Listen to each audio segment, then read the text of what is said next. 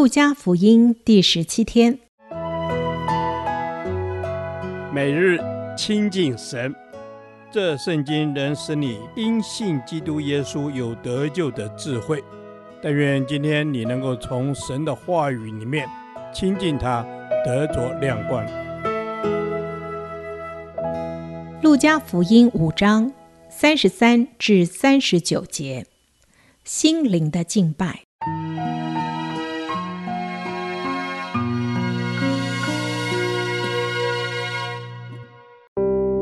他们说，约翰的门徒屡次进食祈祷，法利赛人的门徒也是这样，唯独你的门徒又吃又喝。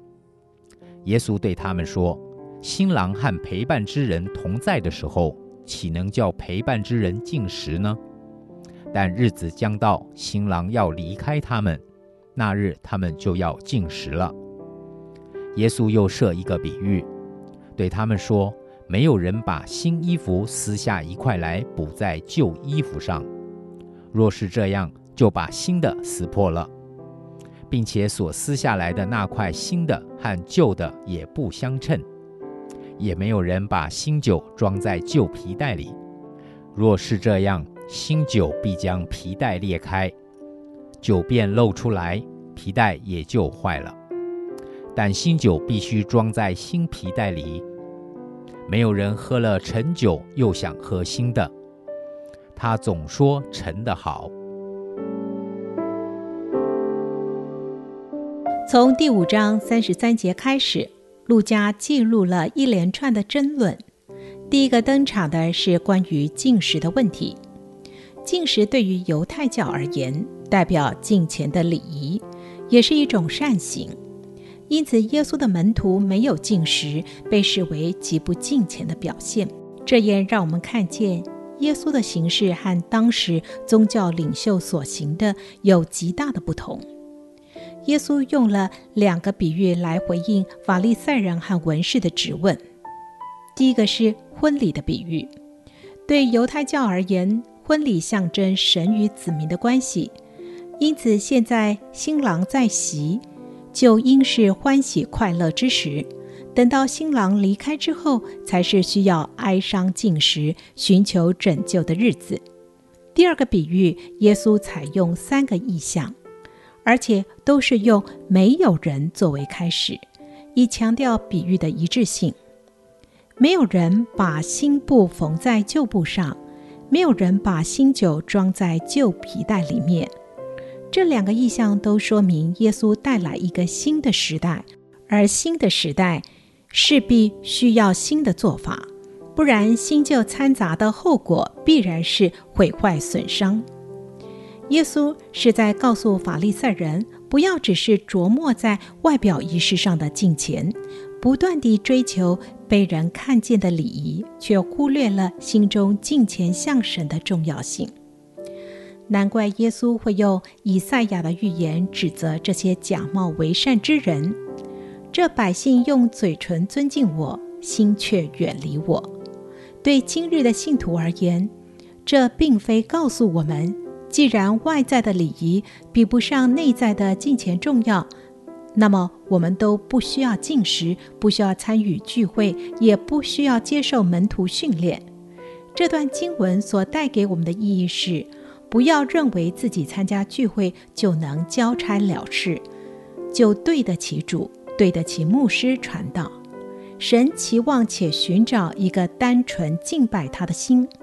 我们不能只是单单参加聚会而没有心灵的诚实。第三个意象让我们看见新的时代来临时，一定会有人抗拒，不愿改变，就像那些只爱陈酒。不爱新酒的人一样，耶稣带来的新时代，呼召我们脱去律法规条的旧衣，穿上心灵的新衣，不要继续落在陈旧的信仰窠臼当中。愿神那有活泼生命的大能临到，让我们不再用活动取代赞美，反倒是积极热情地用心灵来回应神、敬拜神。亲爱的天父，愿你吸引我们，我们就快跑跟随你。我们也愿意用心灵和诚实来敬拜你。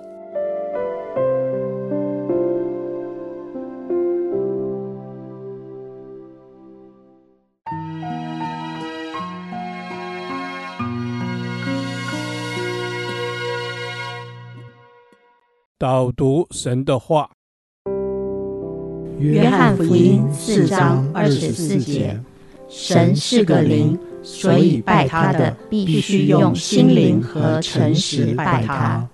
是主耶稣，主啊，你是灵，主你说拜你的要用心灵和诚实来敬拜你。阿门，是主啊，让我对你的爱是毫无虚假，由我的心灵所发出，因为我知道你喜悦用心灵和诚实来拜你的人。阿门。恩主赞美你，你是个灵。你是个灵，所以你不受时空的限制。虽然有的时候我们有一些的状况，我们没有办法聚集在一起，但恩主，你是灵，你是不受时空限制的。恩主，我们只要用心灵和诚实来敬拜你就好了。阿门。是是的，主耶稣，你是不受时空所限制的。我们只要用心灵和诚实来敬拜你，主，我们就能够与你来面对面。是主耶稣，当我用我的心灵和诚实来拜你的时候，我就得以与你面对面。我要喜悦渴慕那与你亲近在内室当中与你面对面的时间。阿门。主啊。我要喜悦在内室与你亲近的时间，主要因为你是灵，拜你的要用心灵和诚实拜你。敬拜哦，不是在地点，不是在方式，恩主乃是在态度。恩主让我有一个正确的态度来敬拜你。阿门。主啊，让我有一个正确的态度来敬拜你。知道主，我就是要来敬畏你，我就是要来赞美你。主啊，也知道主。你的灵在哪里，哪里就有自由。我用心灵和诚实来敬拜你，我就能得着真自由。是主耶稣，我用心灵和诚实来敬拜你，在你的里面，我就要得着真自由。让我爱你，不是形式上，而是用我的心灵诚实来爱你，不受时空的限制，在任何时候、任何地点，我都可以来敬拜你。阿门。主啊，是的，让我在任何时空都可以来敬拜你，让我在网络上也可以敬拜你，让我也可以在实体里头敬拜你，因为你是灵，拜你的要用心灵和诚实来拜你。这样祷告，奉主耶稣基督的名。阿门。耶和华，我将你的话藏在心里，直到永远。愿神祝福我们。